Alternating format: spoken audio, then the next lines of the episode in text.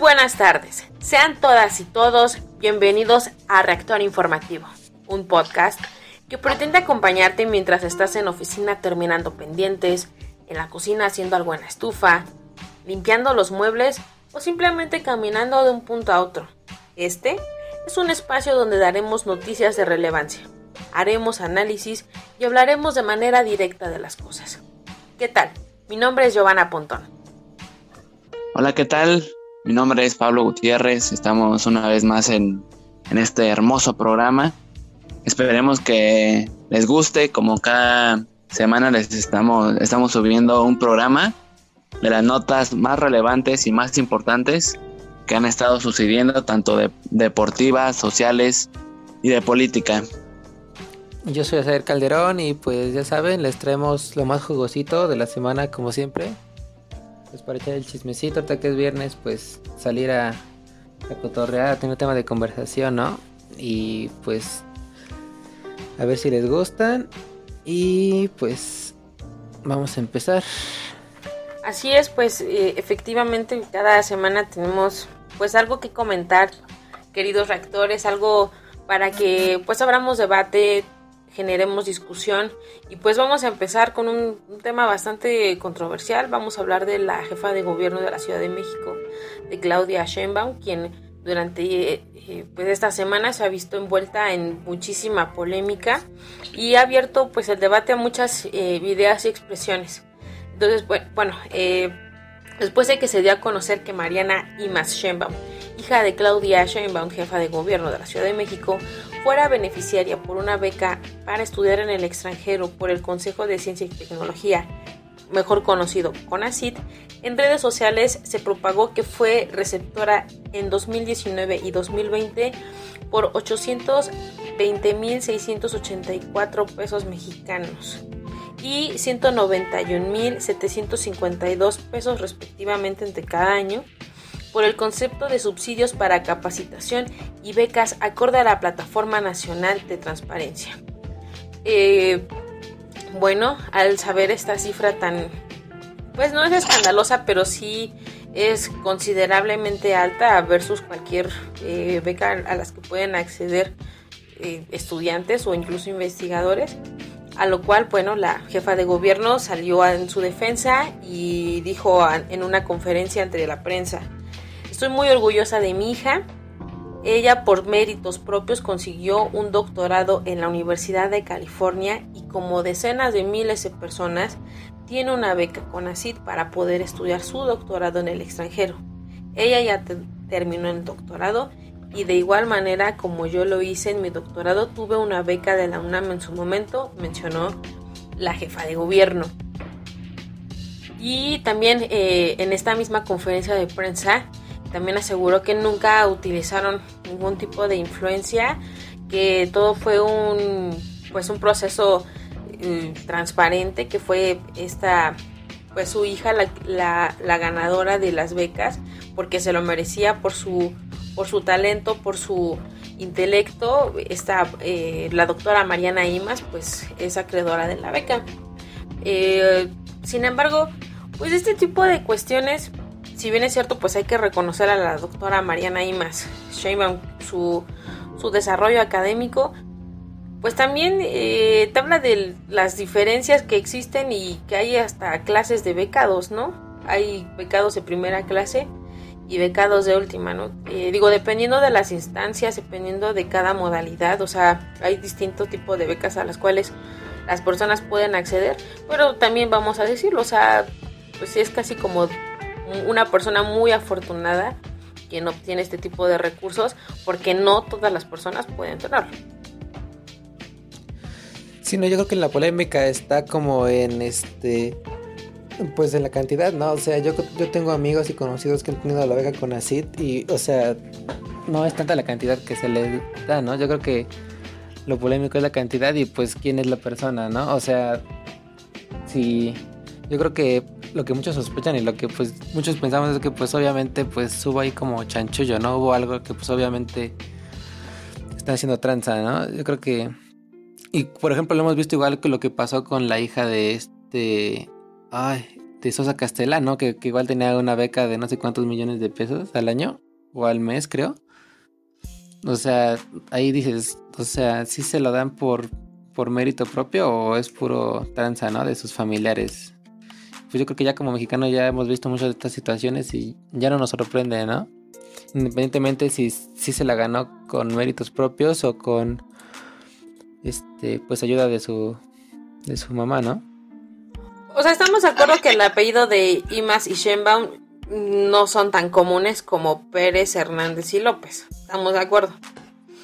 Este, lo, que quiero decir con esto es, pues, queremos pensar de la mejor manera y, y como les digo, reconocer el, el, trabajo y el intelecto de la doctora Mariana Imas, pero sí es demasiado, pues, sospechoso que estando en la posición eh, aunque ya no lo desee, de privilegio de ser hija de una jefa de gobierno, de una funcionaria de alto nivel, pues sí se presta a este tipo de suspicacias, ¿no?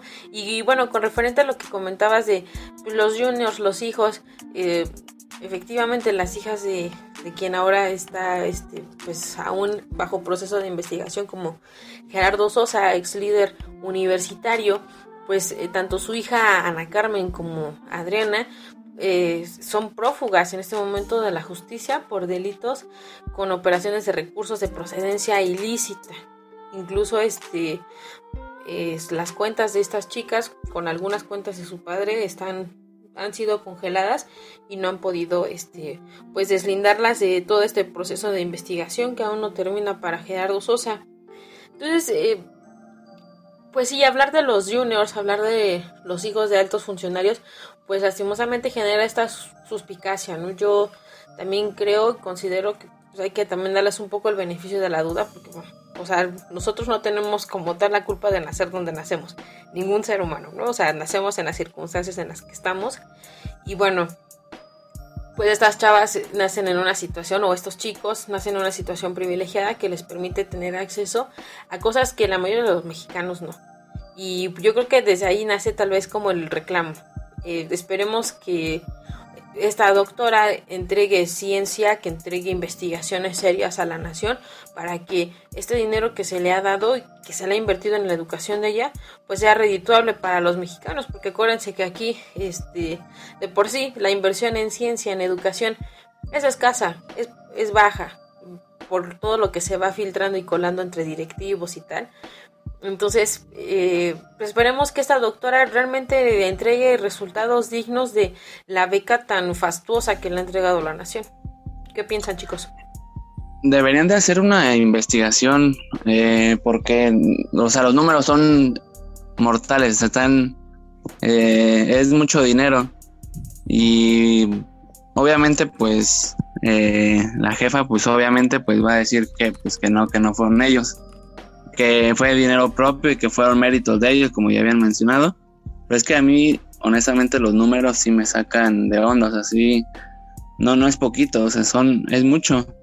Es como, por ejemplo, cuando le tiraban a AMLO de, de donde están viviendo sus otros hijos, o sea, de, de, que de dónde saca tanto dinero y pues al final de cuentas, pues no hacen como tal una investigación de todo eso. Pero pues sí, yo creo que yo considero que deberían de hacer eso más que nada para aclarar las cosas y si es culpable, pues que tenga que pagar pues con las consecuencias de lo, de lo que hayan hecho y de dónde hayan sacado tanto dinero. Sí, no, obviamente este hay que checar eso, ¿no? O sea, tampoco es justo que, o sea, como dice Giovanna, tampoco elegimos dónde nacer, ¿no? Mm, o con quién nos toca, o quiénes son nuestros papás, y pues eso se nota, ¿no? Pero sí se debe de investigar pues el problema, ¿no? No es justo que como dicen, o sea, y yo por ejemplo tengo conocidos que han estado tiempo tratando de entrar al Sindicato Nacional de Investigadores, así años, y no les han dado nada, ¿no? Y unos que ya son hijos de algún profesor, algún político, pues entran con pase directo, ¿no? Pero sí, eh, algo que recarga Pablo es muy importante, ¿no? O sea, eh, pues hay que checar, ¿no? Hay que investigar porque, por ejemplo, hay hijos de algunos políticos que solo viven del erario y no generan nada, ¿no? Por ejemplo, pero, por ejemplo, esta la doctora Ima Shenbaum, pues mínimo investigadora, ¿no? Está generando pues algo para el país, o sea, tampoco queremos que le encadecen ni nada, pero pues sí que se chequen sus ingresos, ¿no? Y pues ojalá siga generando nuevas cosas pues para beneficiar al país, ¿no? Así es, pues yo creo que van a seguir ahorita con este tema eh, y acuérdense que también está la investigación hacia los científicos y entonces yo pienso que se va se va a destapar una cloaca porque también el tema de las universidades, el tema de quién lleva esta parte, pues hay muchas partes oscuras que no han sido develadas y yo considero que poco a poco vamos a ir viendo casos como estos. Este, pues en la universidad empieza a salir algunas voces de lo que ya se sabía, ¿no? Este, pues había una persona controlando a la universidad y no le dejaba como tener una, una autonomía real. Entonces yo creo que van a ir empezando a salir más situaciones como estas que pues sí dan pena, dan eh, pues coraje, porque dices, oye, habiendo tantas necesidades y tanta escasez en cuanto a la educación y que se distribuya de una manera incorrecta, pues ahí es cuando empezamos a fallarle a la nación porque entre menos preparemos a los alumnos, entre menos invirtamos en la educación, pues menos vamos a tener ciudadanos con conciencia, personas que estén dispuestas a, continuar con su desarrollo, porque no tienen las oportunidades. O sea, eh, como lo ha dicho muy puntualmente Asael, hay personas que se han esforzado años deseando, anhelando una beca eh, o incluso pues ayudándole a unos investigadores este pues sí, o sea, como especie de ayudantes y a lo mejor son ellos los del conocimiento, pero se lleva el crédito el titular, ¿no? Entonces son ese tipo de cosas que no se develan, que no se dicen que, pero que pasan, que suceden.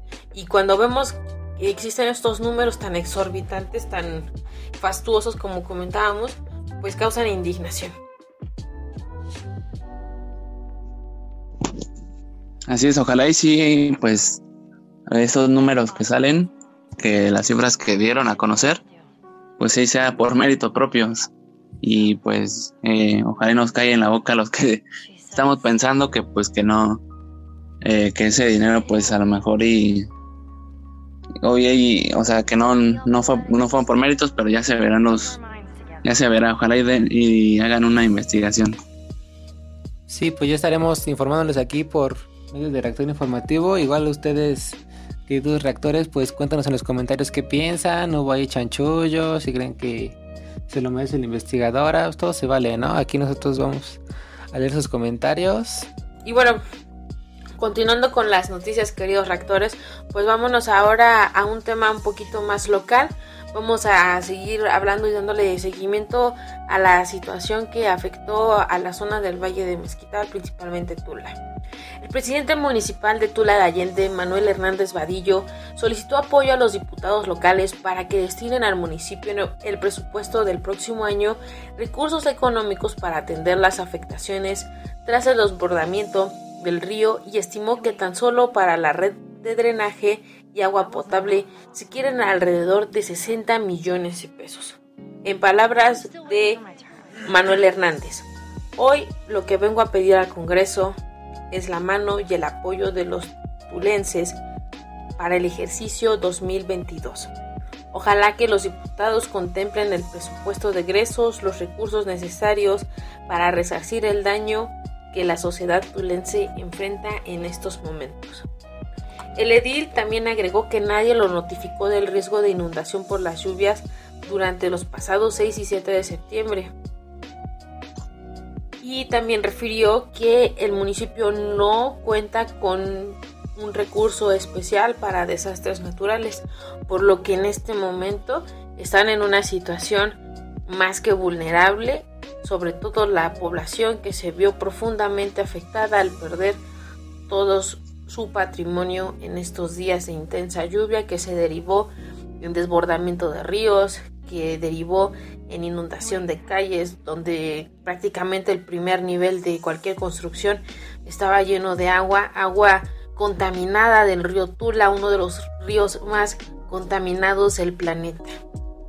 La situación en Tula es compleja, es difícil y pues por eso el alcalde de este municipio de procedencia perredista pues está solicitándole al Congreso local mayor presupuesto para poder atender esta situación. También hay que decirlo pues como es. Eh, la diputada federal Carolina Vigiano ha hecho lo mismo en el Pleno allá en San Lázaro solicitando mayor recurso desde a la Secretaría de Hacienda Nacional. También la senadora Nubia Mayorga ha pedido que se le destine más recurso a esta zona y también este Julio Menchaca está haciendo lo mismo solicitando que se bajen los recursos para poder apoyar. ¿Cómo ven chicos? Pues yo creo que sí están en, bueno, de alguna manera está eh, tratando de poder ayudar a estas personas que salieron afectadas. Eh, obviamente pues son millones de pesos de lo que se tiene que recaudar para poder eh, ayudar a las familias y volver a construir y, todo, todo eso. Entonces, el Edil, pues de dónde él va a sacar eh, dinero. O sea, a lo mejor pues sí puede que tengan, ¿no? Pero hablamos de millones de pesos. Eh, entonces yo creo que sí está bien que, haya hecho, que haya pedido este dinero al Congreso y todo eso, para que lo puedan, le puedan pues ayudar y, y así pues ayudar a todas las personas afectadas. Sí, bueno, yo creo que igual los diputados mismos no se dan cuenta de la situación. No creo que dejen de pasar una situación tan delicada como la que ya desafortunadamente nos tocó vivir, que fue pues el desbordamiento del río Tula que incluso cobró vidas humanas. Y pues sí, como dicen, es un río, es el río de los ríos más contaminados del planeta. Yo creo que sí es necesario pues tomar las medidas necesarias pues para que la gente siga viviendo ahí. Y pues sí, afortunadamente la gente ahí pues es, más unida, es así, es más solidaria, que igual les ha ayudado mucho a, pues, a sobrellevar la situación. Pero pues sí, no hay que dejar pasar este momento y, que vuelva a ocurrir algo como lo que pasó ahorita, ¿no? Yo tuve la oportunidad de ir a Tula la semana pasada y pues todavía se ven los estragos de, desbordamiento. Mucha gente perdió pues su patrimonio, perdieron este parte de su trabajo. Por ejemplo, muchas tiendas Tiendas así, ¿no? Como de la esquina de abarrotes, pues sus, sus refrigeradores echaron a perder por la inundación. O sea, porque dicen que sí, el agua llegó como a los casi dos metros en algunas zonas. Y, pero pues sí, ya parecen regresar un poco a la normalidad, pero no hay que dejar pasar el momento y que vuelva a ocurrir algo así. Sí, sobre todo que se requiere que llegue recurso Aquí lo importante es generar una obra que permita que estas familias que están cerca de, estos ríos, o sobre todo del río Tula, pueda tener la certeza de que no van a volver a perder todo en el siguiente pues este desolve de lagunas o en la siguiente mega lluvia. Entonces eh, es de suma importancia que el, los tres órdenes de gobierno trabajen en colaboración, pero sobre todo que desde el gobierno federal se destinen, se destinen acciones eficientes, eficaces, que permitan, este, como les digo, esta mega obra que no va a salir de un presupuesto municipal, nos queda muy claro. Eh, no es posible, además, por lo que tienen los presupuestos cada municipio. Y bueno, pues también para anexar un poco esto, también durante la semana se informó que el presidente eh, Andrés Manuel López Obrador podría estar viniendo la semana que viene para estar checando que se entreguen los apoyos y los recursos a las personas que fueron afectadas por esta situación. Entonces, bueno, eh, si está aquí el presidente, pues que vea la necesidad y que empiecen a generar acciones que les permitan a estas personas intentar recobrar su vida lo más pronto que se pueda, porque pues se dice sencillo eh, decir que lo perdieron todo, hasta que no te pasa a ti. Sí, ojalá y el presidente, no, no, ojalá no, o sea, yo estoy 100% seguro que va a ayudar a estas personas. Lo que a mí no me gustó fue que, pues ya cuánto tiempo ya pasó de, de los hechos y apenas, pues, se vino a dar la vuelta, pero me imagino que va a estar este, muy ocupado nuestro presidente y por eso no, no podía venir. Pero yo confío en que sí va a, ayudar a, estas personas y a, la construcción también. Sí, todos modos ya vimos cómo se caía Fallat, ¿no? En el agua también. O sea, ya no vino AMLO, no, no, no vino AMLO, pero pues ya, aunque ya vimos a Fallat, ¿no? Cómo se mojaba por sus, este, por la gente que... Pues en su misión, estaba, lo que estaba haciendo su recorrido, este, bueno, pues se subieron al, a la lancha esta y yo creo que sobrepasó el peso, o algo parecido sucedió, o simplemente se dio vuelta, desconozco exactamente cómo sucedieron los hechos, pero bueno, este, me pareció muy atinado que prefiriera a él mencionar el hecho y no esperar a que saliera el meme este, con la situación. Creo que lo manejaron bastante bien, bajaron el balón muy bien porque hasta incluso tuvo más de 2.000 reacciones y comentarios ese mismo post, ¿no? Y que también es parte del, del, humor que nos caracteriza a los mexicanos para pues tratar de de, risas o con risas ir calmando el, llanto del alma, ¿no? Así somos los mexicanos, nos buscamos eh, eh, de las desgracias pues el punto pues cómico, ¿no?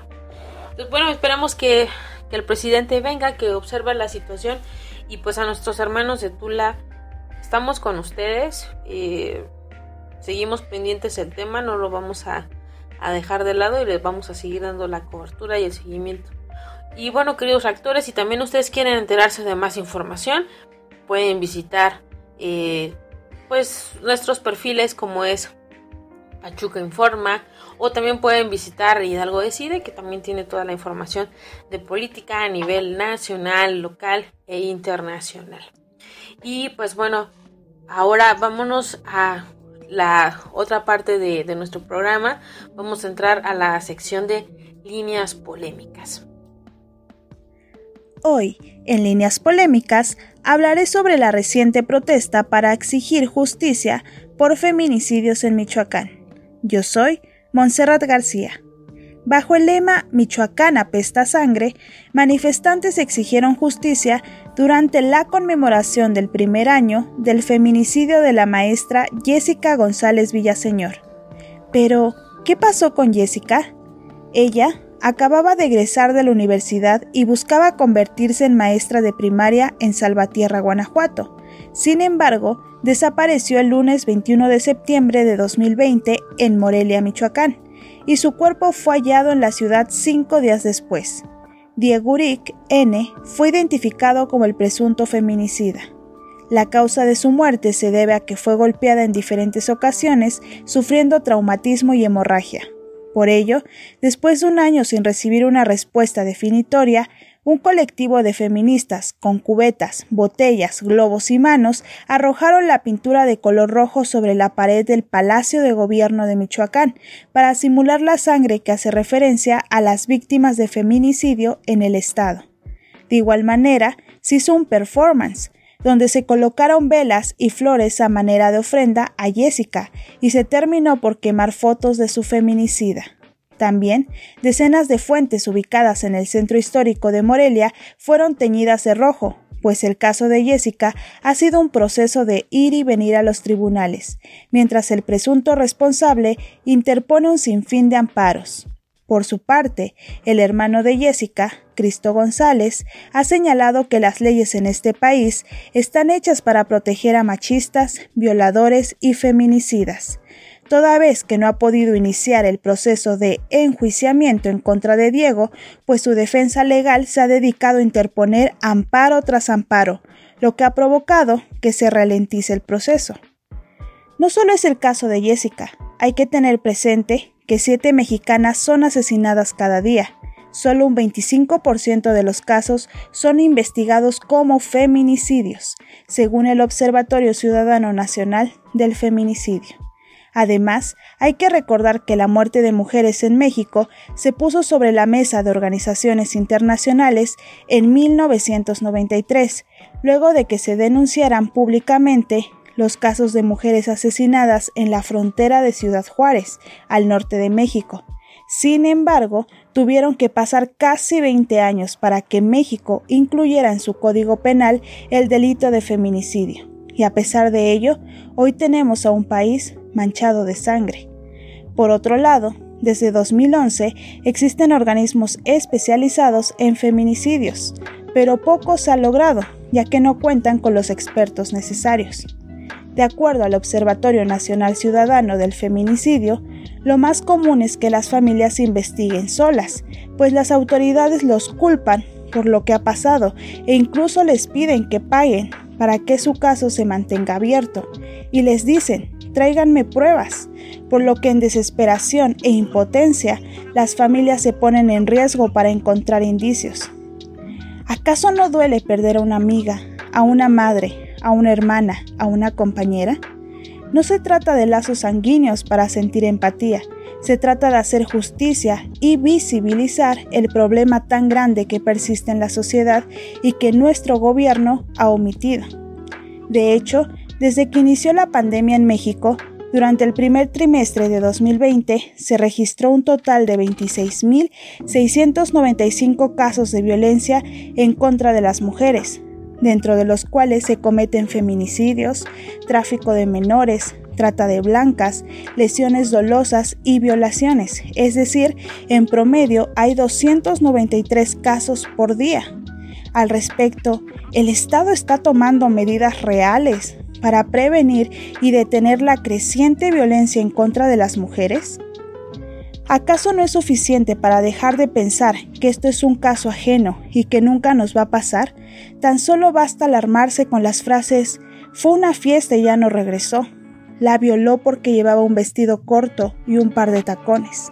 La golpeó porque no le gustó el desayuno.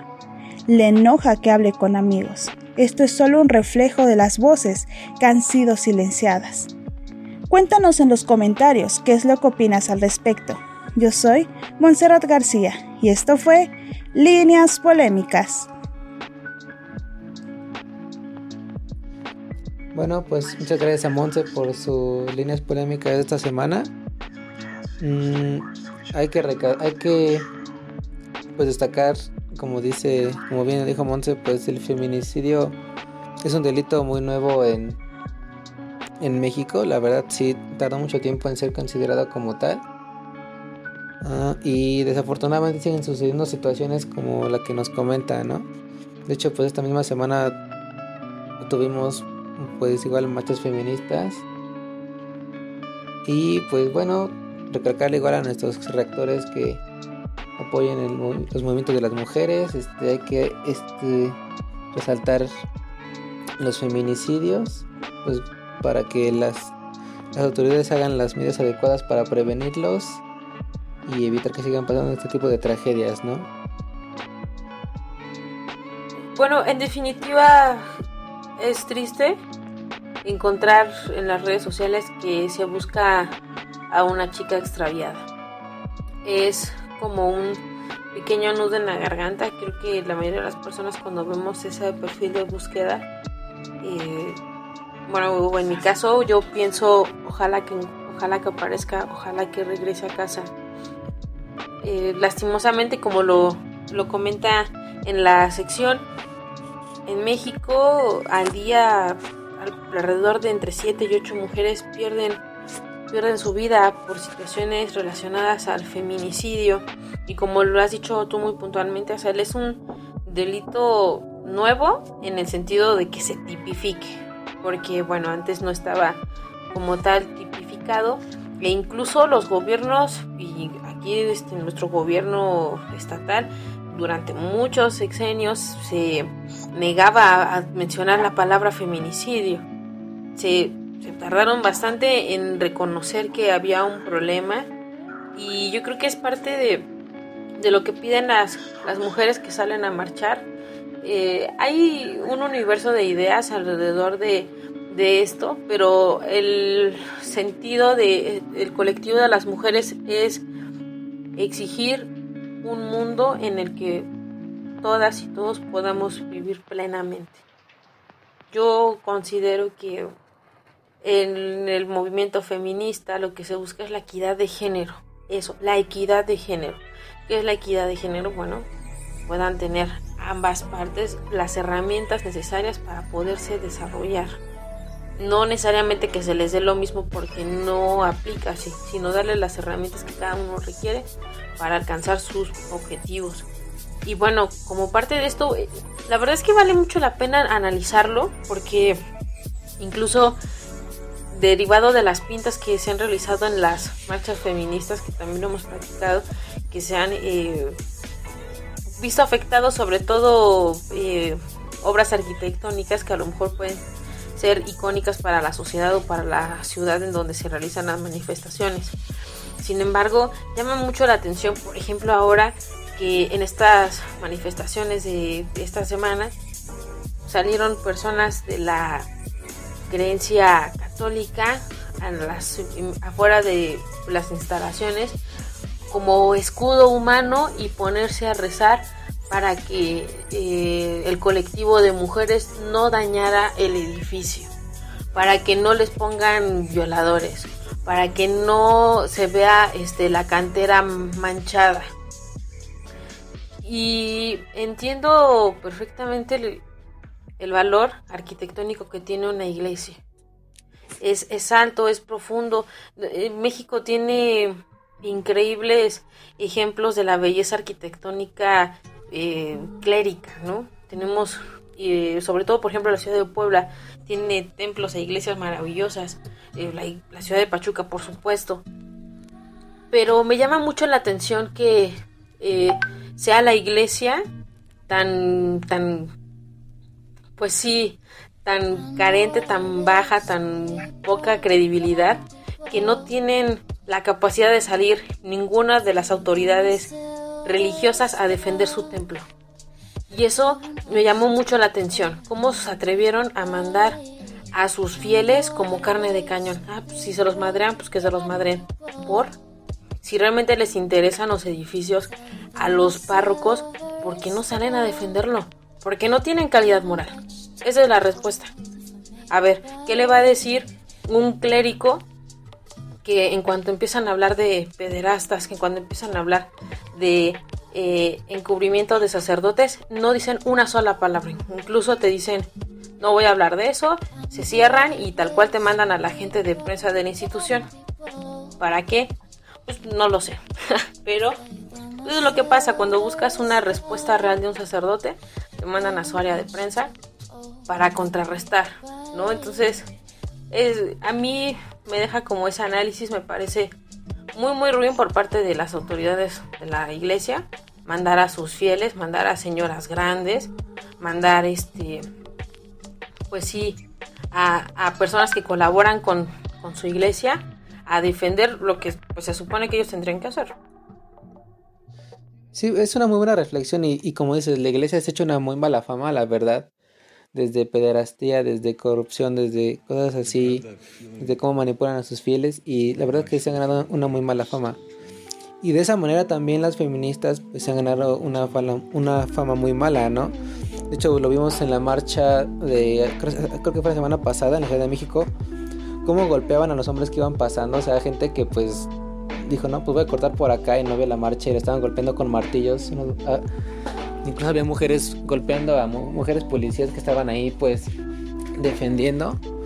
Y pues yo creo que así como los padres pues y la iglesia en general se ha hecho una fama muy mala, pues también las feministas, ¿no? O sea, yo creo que ni la iglesia va a apoyarlas a ellas, ni ellas van a apoyar a esos, esos locales, ¿no? Yo creo que pues ha sido una falta de conciencia de ambos grupos que pues se tienen que checar, ¿no? Porque pues la, el punto es que como sociedad nos apoyemos en todo, ¿no? Yo creo que hace falta reflexionar un poco de ambos bandos y pues no sé llegar a un acuerdo mutuo, ¿no?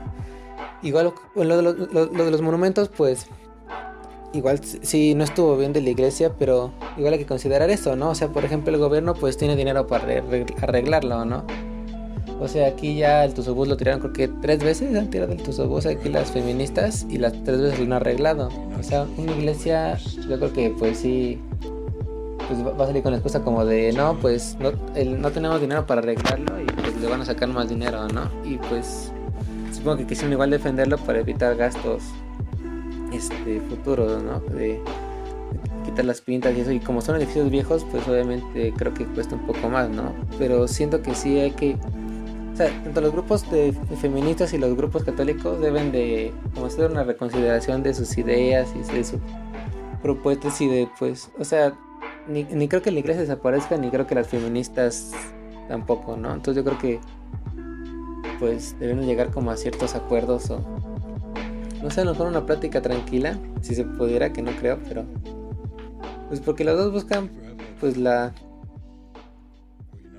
pues satisfacción social, no sé. Y es que eh, yo creo que las feministas así no, no, creo que quieran así hablar pues pacíficamente, ¿no? Porque pues como hemos visto, pues ellas la solución creen que es hacer destrozos y todo eso. Pero no me quiero desviar del tema.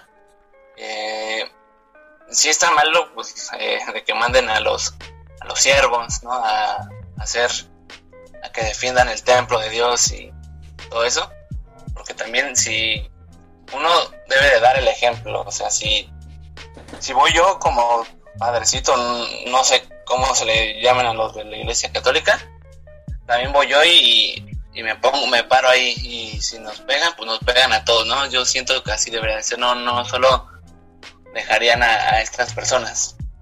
Eh, ellas buscan un cambio, yo siempre lo he dicho, yo no estoy a favor ni en contra, simplemente respetamos cada quien sus creencias, pero nunca he entendido el por qué se van con la iglesia, la iglesia qué tiene que ver, no sé, debe, o sea, y eso, esto es un tema social y de política, siento que la política también tiene que ver algo aquí, pero la iglesia, ¿qué tiene que ver?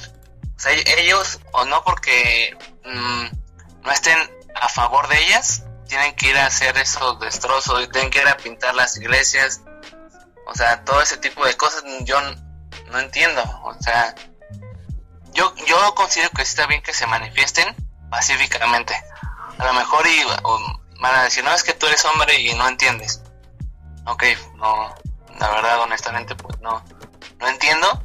Pero pues yo creo que si hay una buena comunicación, eh, tanto, bueno, como bien lo mencionaba mi compañero Asael, que ojalá y se pueda, y llegar a una, una, solución.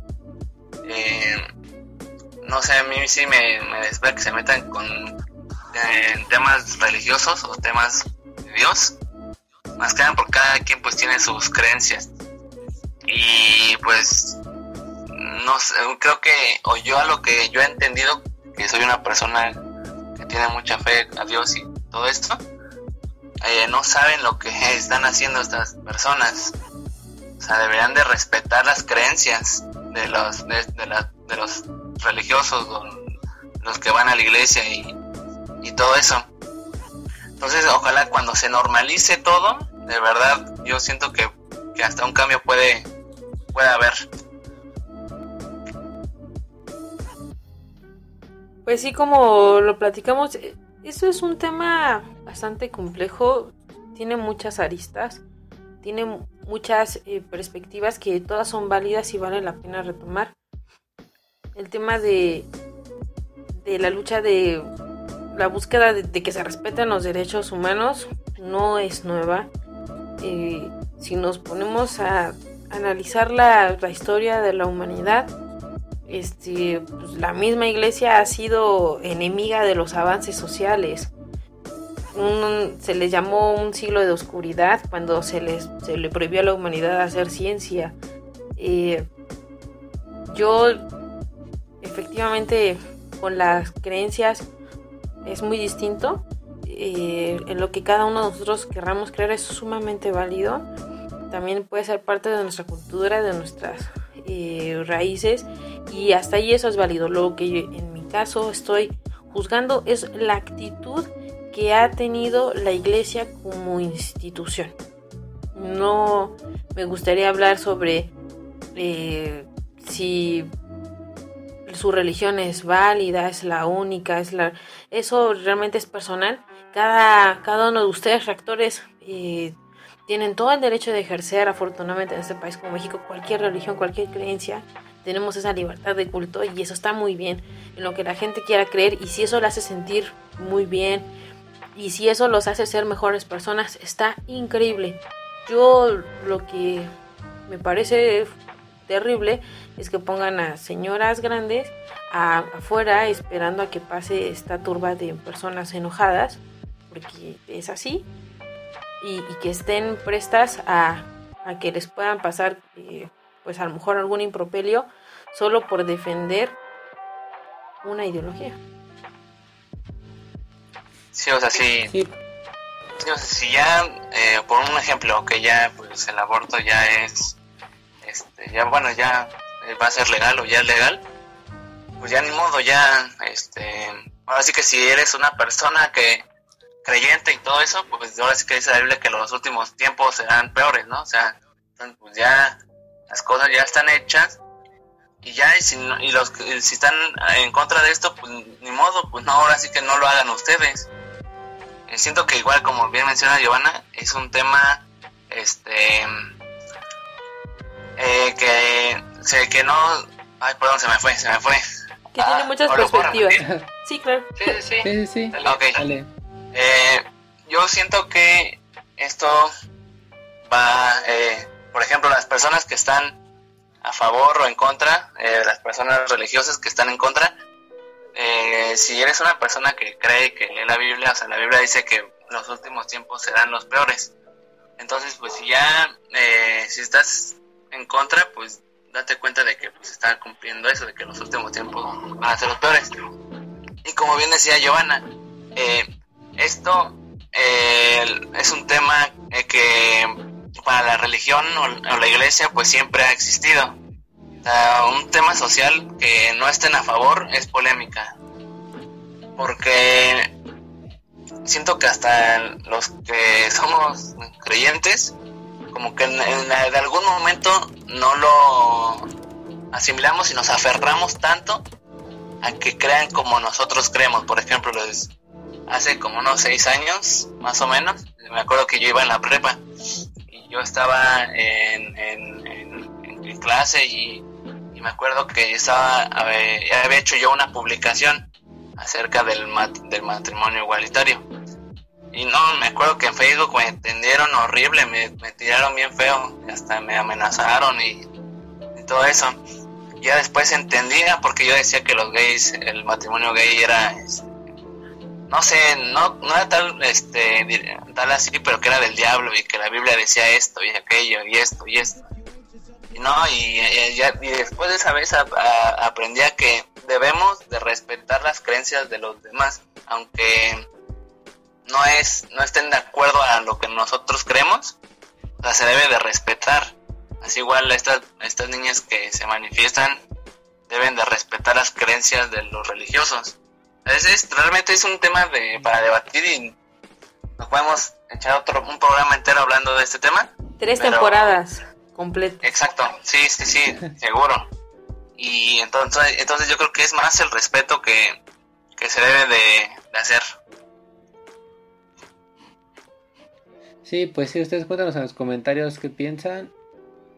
Y pues sí, creo que este tema es muy polémico, como dicen, podemos hablar ahí 10 horas y no llegar a nada.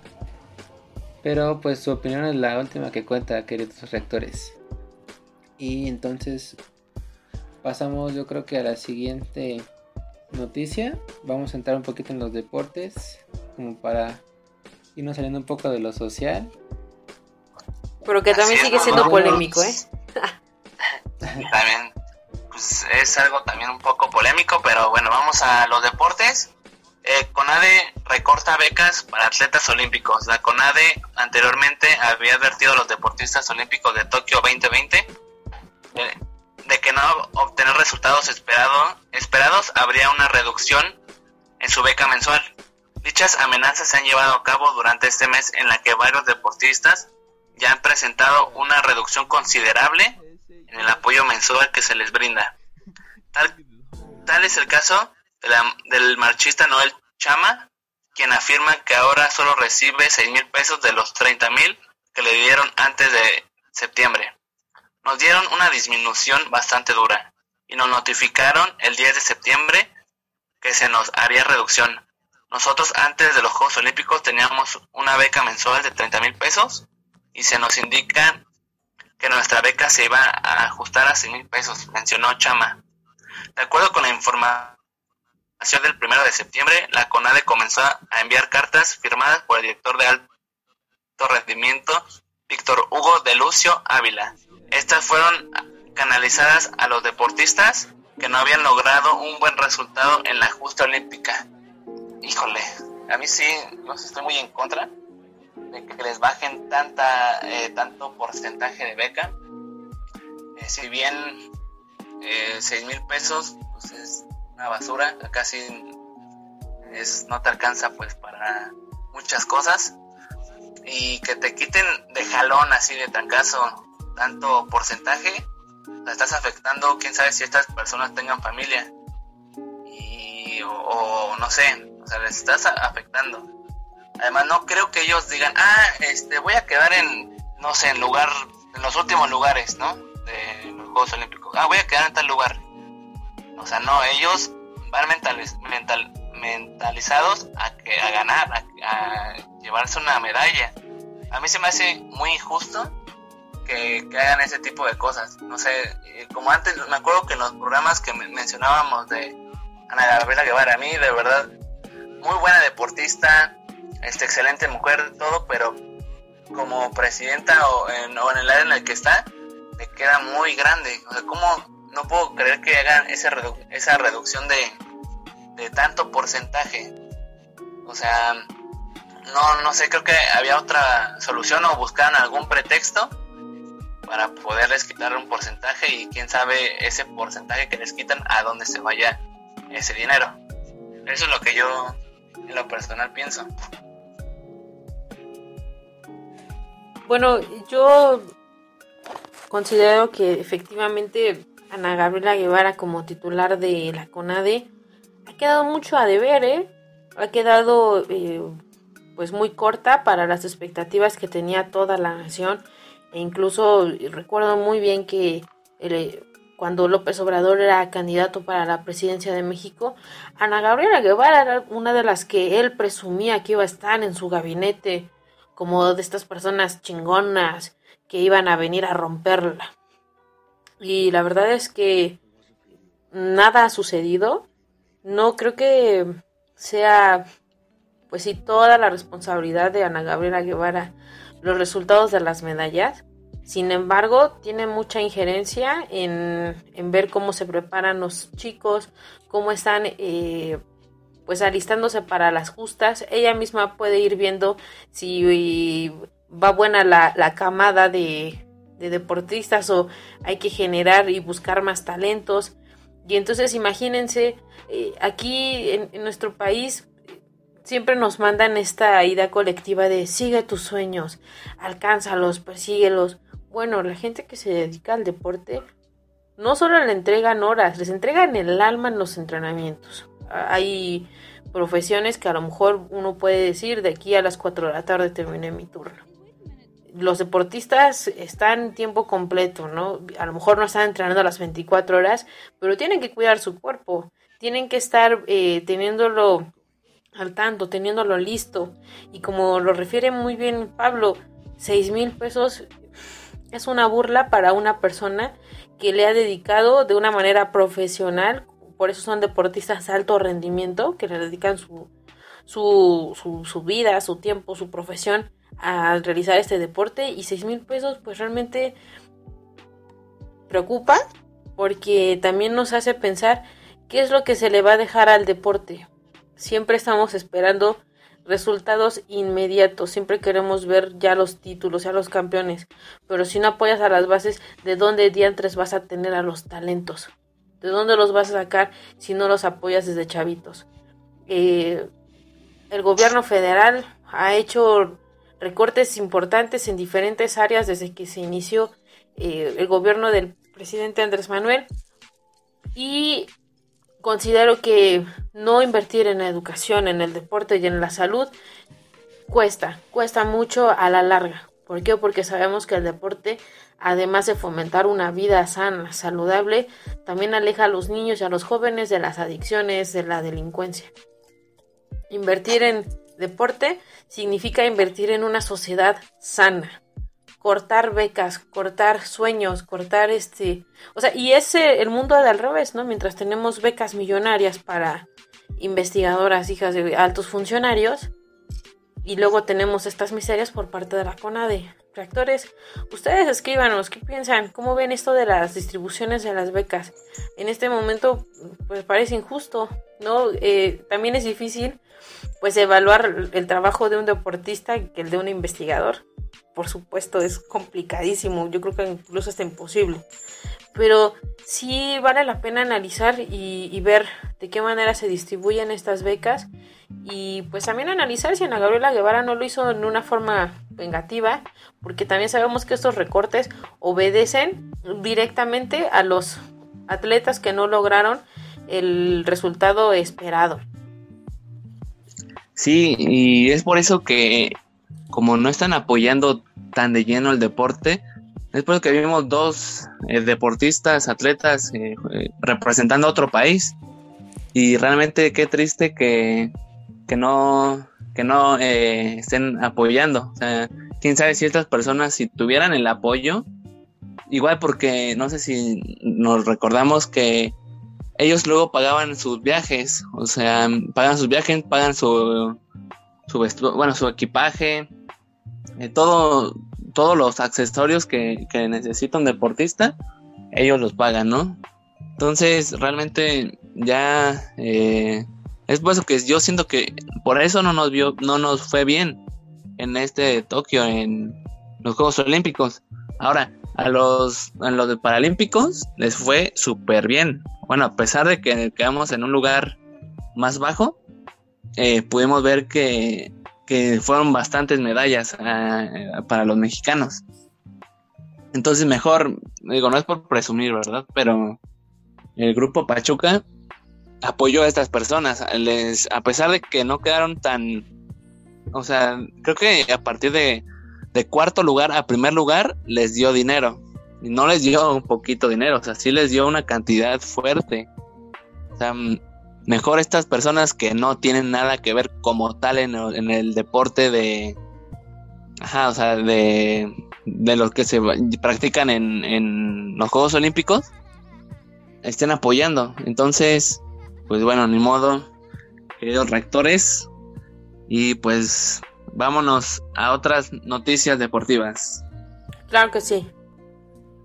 Y bueno, eh, el martes pasado los Tuzos se enfrentaron al América eh, en un partido bastante complicado que iban a tener los Tuzos que se encuentran en el lugar 13, mientras que el América se encuentra en primer lugar. Eh, pagaban más obviamente, y qué raro que ganara el Pachuca. Si ganaba el Pachuca aquí en casa, te pagaban más a que ganaba el América aquí en casa. No sé si tenga que ver que afectó tantito la lluvia o el ambiente, eh, el clima, todo tuvo que ver. Fue un partido bastante aburrido. Ya de verdad yo decía ya mejor que termine el partido porque Pachuca se fue adelante con gol de Gustavo Cabral, que remató certero en, frente de, la portería del rival, del América, y nada pudo hacer Guillermo Ochoa. Y minutos antes de que acabaran el primer tiempo, empató, empataron el, el América con gol de Luis Reyes, el Hueso Reyes, le pegó fuerte el balón y Gustari no pudo sacar el balón. Pero después, en el segundo tiempo, no jugaron de verdad ni América ni Pachuca, no, no hicieron nada, nada, nada, o sea, tenían sus llegadas, pero no, no eran llegadas eh, que podían poner en peligro al rival, nada, nada. Eh, hoy se enfrentan en contra de Puebla, los Tuzos, y esperemos que ganen porque ahorita se, siguen en el lugar 13 y de ganar y esperar resultados se pueden meter a la repesca, a la reclasificación. Entonces, eh, ojalá y los Tuzos saquen la victoria en el Cuauhtémoc. Pues creo que conforme va avanzando la temporada, se le están complicando las cosas a la escuadra Tusa.